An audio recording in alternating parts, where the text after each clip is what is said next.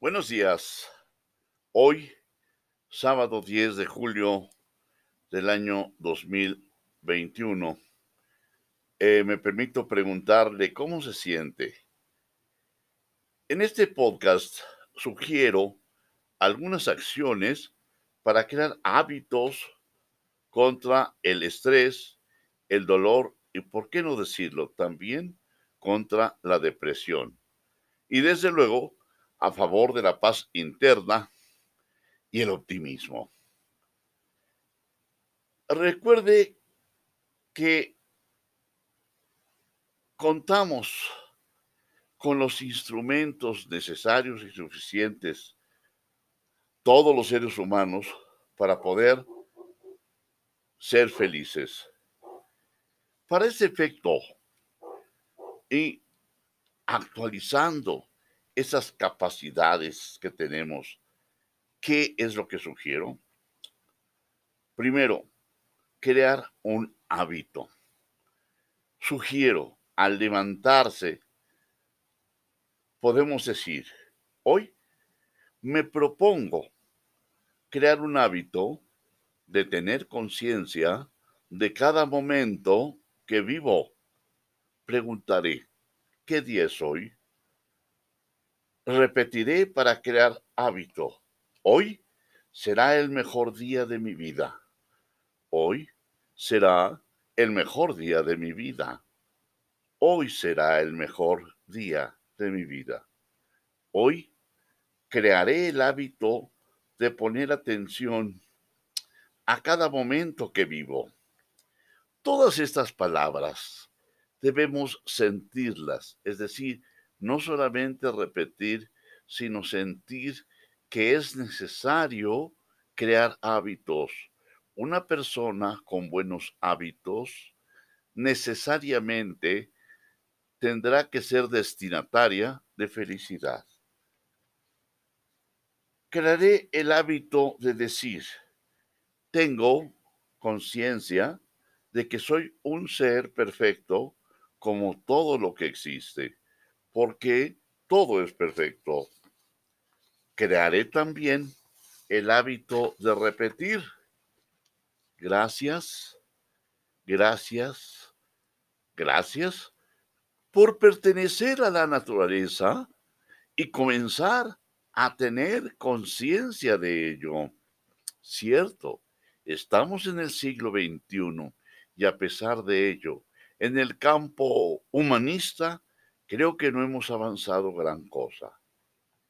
Ahora, crea el hábito de ir al espejo y ver la perfección que representas, la que exige que tú mismo seas en todo lo que haces. Recuerda que hablamos ayer de transparencia. Acuérdate que hablamos ayer de ser uno mismo de proyectarnos y de ser espontáneos.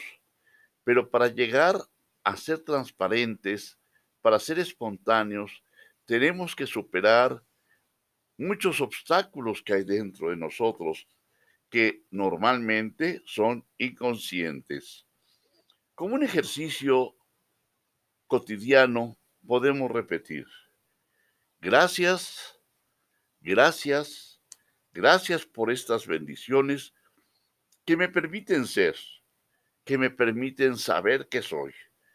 Pero ahora quiero ser genuino, quiero ser auténtico, sacar de mí lo que hay dentro.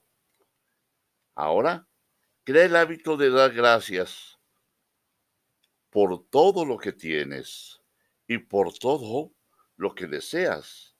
Mentalmente, recorre todo lo que tienes e imagínate que eres una persona genuina. Como lo notarás, este podcast fue sumamente breve, tanto que aquí termina en cuanto a lo que hacemos tradicionalmente. Gracias, gracias, gracias por compartir conmigo. Y dentro de esta misma sección abrimos lo que se llama reflexión. Ahora que estés a solas, ahora que si tienes la posibilidad dentro de eh, tu periodo de descanso, abrir los ojos y lejos de decir no puedo dormir, di gracias porque tengo un espacio para poder reflexionar. La reflexión que hoy te propongo es la siguiente. ¿Por qué debemos ajustar nuestra conducta a un conjunto de reglas contenidas en los textos de ética?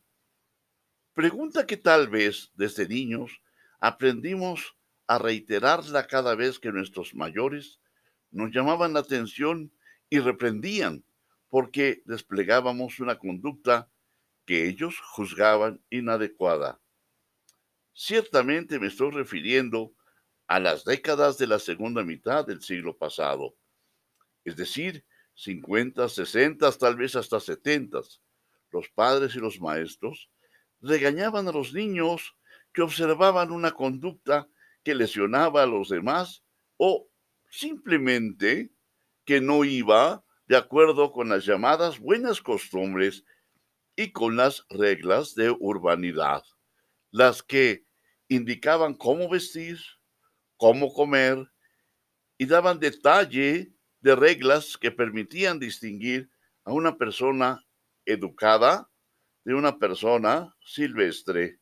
Hoy, centrado en un relajamiento de costumbres, centrado al facilismo, al relativismo y a un subjetivismo que muchas veces lo llaman libertad. Libertad en todo.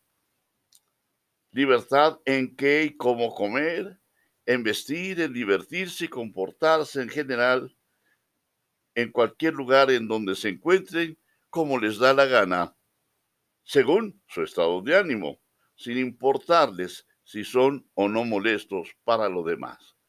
Por tanto, la reflexión a la que yo te invito es, repito, porque debemos ajustar nuestras conductas a un conjunto de reglas, no solamente éticas, sino también de urbanidad y buenas costumbres. Muchas gracias, muchas gracias, gracias por su atención.